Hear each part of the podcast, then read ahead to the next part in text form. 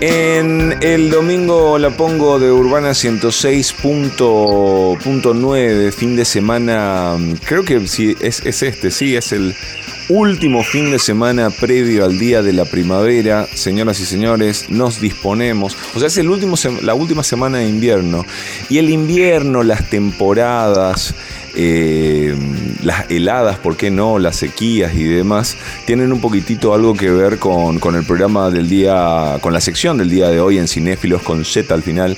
Ya está Manu Baez en línea, a punto de despacharse con la lista de películas de hoy. Pero justo, porque aparte, bueno, aparte de ser colegas, somos, somos amigos, somos compañeros en varios proyectos y otras cosas. Manu me había mandado fotos de las, de las zanahorias que cosechó eh, en, su, en, su proyecto, en su proyecto agrícola en el patio de su casa, ¿verdad? Y digo, vamos, ¿por qué no, por qué no nos vamos a películas que transcurran en granjas, en campos, en, de alguna manera, de alguna manera en, no sé, en no te digo pastizales porque se supone que no, que no pasa nada, es natural. En lugares que, en los cuales se plantan cosas. Hola Manu ¿cómo estás? Todo bien, Raúl, ¿qué tal el retorno, eh? Bien, Manu, bien. Estoy, estoy um, a, a, horas de recibir el resultado de mi sopado del viernes. Así que, bueno, eso, nada más. Estoy como un, fla ansioso, pero ya ese momento de, violación de, orificios nasales. Ahora, violación nasal. Ya, ya está, ya pasó, lo superé y, nada, ya simplemente queda ver, queda ver de quién es.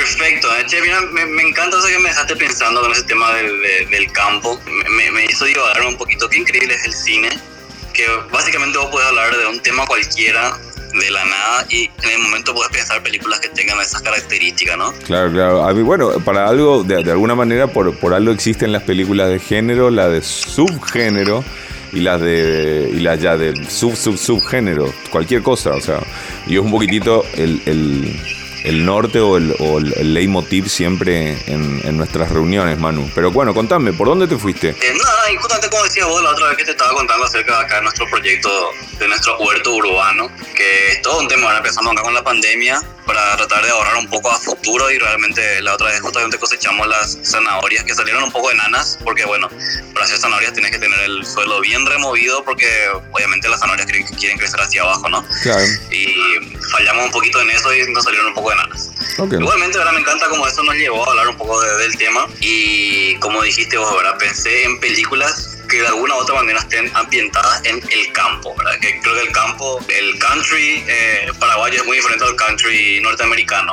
Así sí, por supuesto.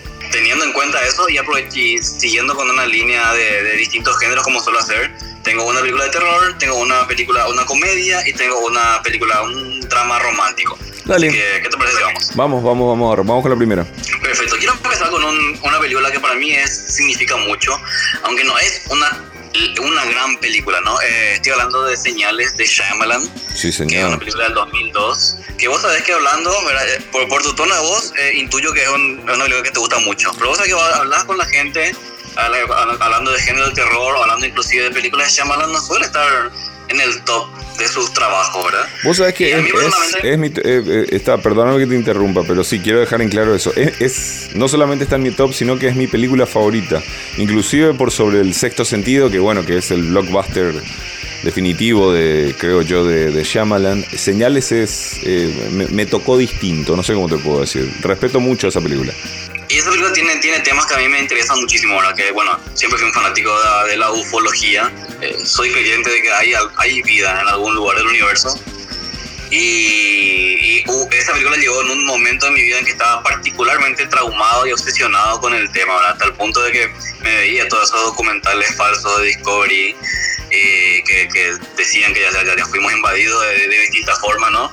Y, y también con el tema de las, de las, de las marcas en las plantaciones, ¿verdad? en los pastizales que sucedió supuestamente a finales de los 90 en, en, distintas partes del mundo. Y me encanta cómo llega la película en una época, estamos hablando del 2002, que no hay todavía internet de forma masiva. Entonces, al igual que el proyecto Blair Witch, ¿no? se aprovecha Shyamalan de esto y construye una mitología súper interesante de, de, de, aliens, ¿no? de extraterrestres, que realmente se, se aprovecha bueno, de, de, este fanatismo, de esta obsesión a nivel global, ¿no? que obviamente también este, impulsado por las noticias sensacionalistas y hace una película que es, que bueno, la película habla un poco sobre la fe, un poco sobre la religión, tiene un tono bastante espiritual, pero también habla sobre la familia, ¿no? Y obviamente en el, en el apartado simplemente del entretenimiento, una película así de, Aliens, eh, es genial la película, tiene una banda sonora buenísima. Eh, son cuatro actores, actores de toda la película, está Mel Gibson, Joaquin Phoenix, este, Rory Culkin y la pequeñísima Abigail Breslin, ¿verdad? que fue su primera película. Y, es una hora y cuarenta, para mí, una, una de las mejores películas de suspenso de todos los tiempos, eh, con una banda sonora impresionante, eh, maneja demasiado bien ese terror psicológico. Y, a pesar de que, bueno, en, las discusiones sobre señales suelen decir que se arruina un poco la película con la aparición del extraterrestre al final, eh, siempre quedé fascinado por el diseño ¿no? que tenía ahora, por la, el, el, diseño del monstruo, ¿no? de la criatura alien. Y, y también esa, esa vulnerabilidad que a mí en su momento me pareció súper súper ingenioso el tema del agua, ¿verdad? Siempre me, quedé pensando en eso.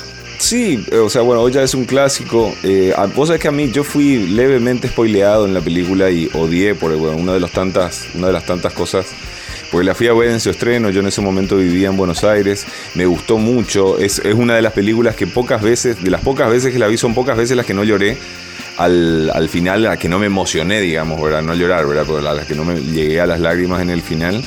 Eh, y, me gusta mucho, me gusta mucho la película, la historia de los personajes, el elenco fantástico, ¿verdad? Un, un Joaquín Fénix, un Joaquín Fénix que bueno, que ya venía siempre perfilando como actor, Mel Gibson en, en un drama que creo que fue los primeros dramas que lo sacaron de esas películas tipo Rescate, y, Ransom, ¿no? En inglés, y, que un poco lo sacaban de, la acción, ¿verdad? Siendo simplemente un, un, humano normal, sacerdote que perdió su fe y cosas por el estilo.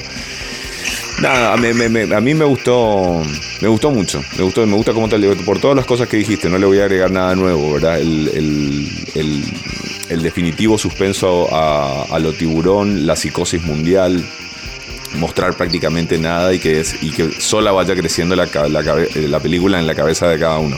Así mismo, Raúl. Eh, y bueno, esa es mi, mi, mi, recomendación, películas del campo en ah, el género. Bueno, bueno, pues, digamos, digámoslo, para los que no la vieron, Mel Gibson está en una, en una granja. tiene, tiene un, un, tiene un campo, un pastizal, pues, me sale pastizales, o sea, no sé por qué me dice, me, me salen eh, campos de, de maíz, ¿verdad? Tal cual. Segunda recomendación, me voy un poco al género del drama romántico. Que vos, me comentaste esta película, estuve buscando otras opciones, pero igual me quedo con esta porque es un clásico.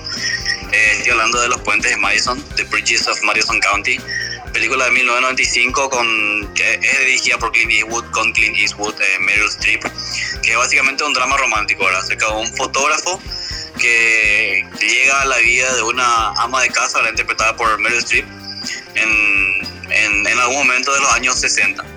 Y todo lo que ocurre con la llegada de este, de este personaje, ¿verdad? que tiene una vida bastante diferente a la que ella tiene y básicamente le cambia por completo su, su panorama, ¿no? su estructura de ama de casa, de, de, la visión que ella tiene de la vida y la relación que se va formando entre ellos, ¿verdad? Con, a, medida que pasan los días. ¿verdad? Me gusta la estructura, la fórmula de, de, película romántica bien clásica, que por lo general transcurre a lo largo de unos días nada más y se, se forma una relación bastante intensa entre, entre los personajes, ¿verdad? Un tipo de, de, cine romántico que creo que ya no funciona tanto en pleno 2020, ¿verdad? Que ya no tenemos tanto, no estamos tan eh, conectados con esa idea del romanticismo de clásico, pero por eso justamente me, me parece una película que para rescatar, que, que bueno, eh, los actores increíbles, la química que tienen es súper creíble, eh, la pasión que se genera en, poco tiempo y cómo chocan en, sus ideas y en sus estilos de vida. En ese sentido me parece una película romántica, uno de los clásicos del romance de los 90.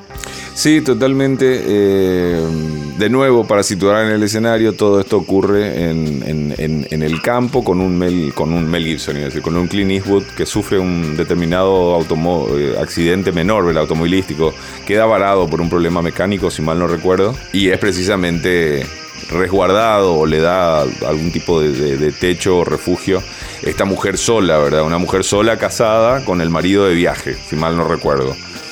Claro, si tiene su marido y su hijo de viaje, ¿no? Y muy interesante también ese drama que se mete ahí acerca de, de, bueno, de la familia, ¿verdad? Ella tiene su vida bien establecida y viene este, este personaje, ¿verdad? este extraño, básicamente con otro estilo de vida que le cambia por completo su, su, estructura, ¿no? La, la, el estilo de vida bien establecido que tiene Exacto, el, clásico de clásicos. Definitivamente es un clásico. Eh, yo no creo que es más, creo que son que, son de esas cosas que muchas personas dicen, mencionan la película pero no la han visto y es un definitivo es un definitivo punto de referencia para este tipo para este tipo de cine romántico tradicional, por decirlo así. Adulto, ¿verdad? Donde ninguno de los dos es un pendejo, no se conocieron por, por redes sociales o no, no están en la picardía de de uno es el rebelde y, cosas por el estilo, ¿verdad? En fin. Bien, los puentes de Madison, también en el campo que se desarrolla. Bueno, tenemos terror, tenemos romance y la última. Y tenemos una comedia, para mí también otro clásico de la comedia, que aprovecho y recomiendo porque se viene la secuela. Y creo que es una de esas películas que decís, qué buena onda que se viene la secuela, ¿verdad? No es como esa película que decís, ¿a quién le va a interesar una secuela? No estoy hablando de eh, Chicken Run, que acá se llama Pollitos en Fuga que es una comedia animada stop motion del 2000, mucho antes del boom de las películas de, de Laika Studios, De, Coraline, de Paranormal y todo lo demás. Eh, y una película que en, un momento de la historia, ¿verdad? Con, con, Pixar que estaba ahí, eh, Disney Pixar estaba golpeando con todo, ¿verdad? Se vino con todo Toy Story, eh, estaba por llegar Monsters Inc., estaba en el boom de la animación ahí por computadora. Pero llega Chicken Run, que es una película súper divertidísima, ¿verdad? Que estaba ambientada, bueno, los personajes son animales, ¿no? De una, de una, de una granja y que hacen un, plan para escaparse, básicamente, ¿verdad?